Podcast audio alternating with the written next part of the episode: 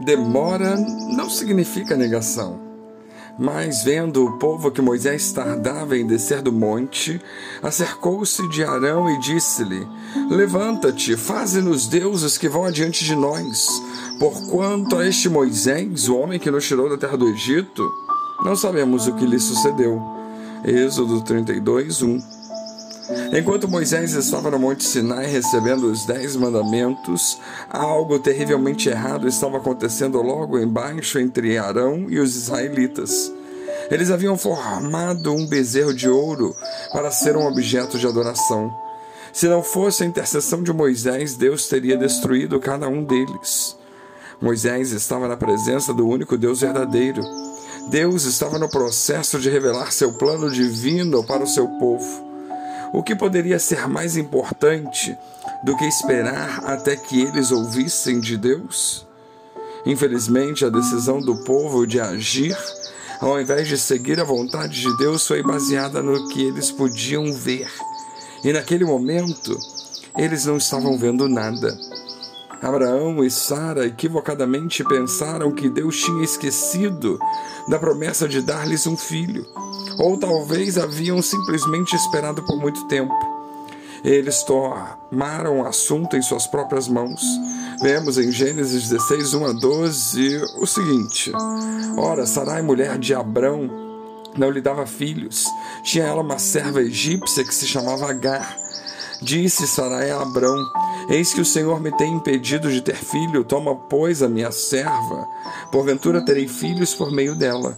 E ouviu Abrão a voz de Sarai, e assim Sarai, mulher de Abraão, tomou Agar, a egípcia, sua serva, e deu por mulher a Abrão, seu marido. Depois de Abrão ter habitado dez anos na terra de Canaã, e ele conheceu Agar, e ela concebeu. E vendo ela que concebera, foi sua senhora desprezada aos seus olhos. Então disse Sarai a Abraão: Sobre ti seja a afronta que me é dirigida a mim. Pus a minha serva em teu regaço Vendo ela agora que concebeu, sou desprezada aos seus olhos.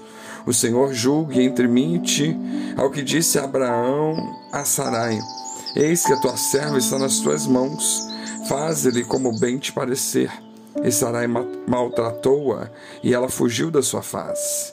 Então o anjo do Senhor, achando-a junto a uma fonte no deserto, a fonte que está no caminho de Sur, perguntou-lhe: Agar, serva de Sarai, de onde vieste, para onde vais? Respondeu ela: Da presença de Sarai, minha senhora, vou fugindo. Disse-lhe o anjo do Senhor: Torna-te para tua senhora e humilha-te debaixo das suas mãos. Disse-lhe mais o anjo do Senhor: Multiplicarei sobremaneiramente a tua descendência, de modo que não será contada, por numerosa que será. Disse-lhe ainda o anjo do Senhor: Eis que concebeste e terás um filho, a quem chamarás Ismael, porquanto o Senhor ouviu a tua aflição. Ele será como um jumento selvagem entre os homens.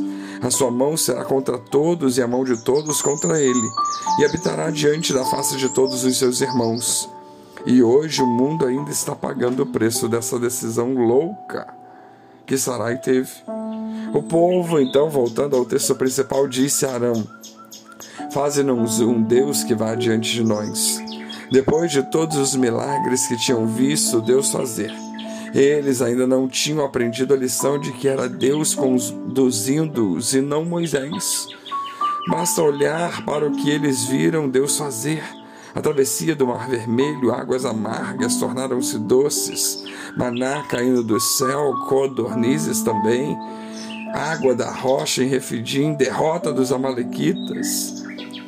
Eles deram seus brincos de ouro para Arão moldar o bezerro em ídolo.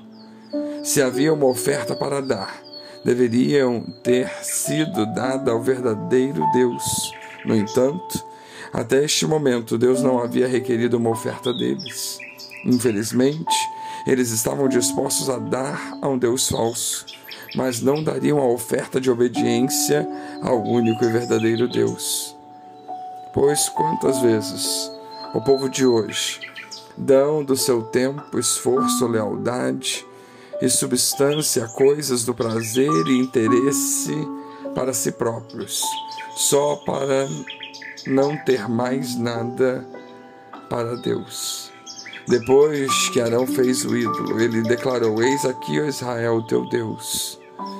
Como é triste que depois de tudo o que Deus tinha feito por eles, eles deram ao falso Deus de ouro a glória de tirá-los para fora do Egito. Isso tudo porque eles acharam que estavam abandonados. Eles acharam que a demora de Moisés em descer era uma postura de negação para com eles.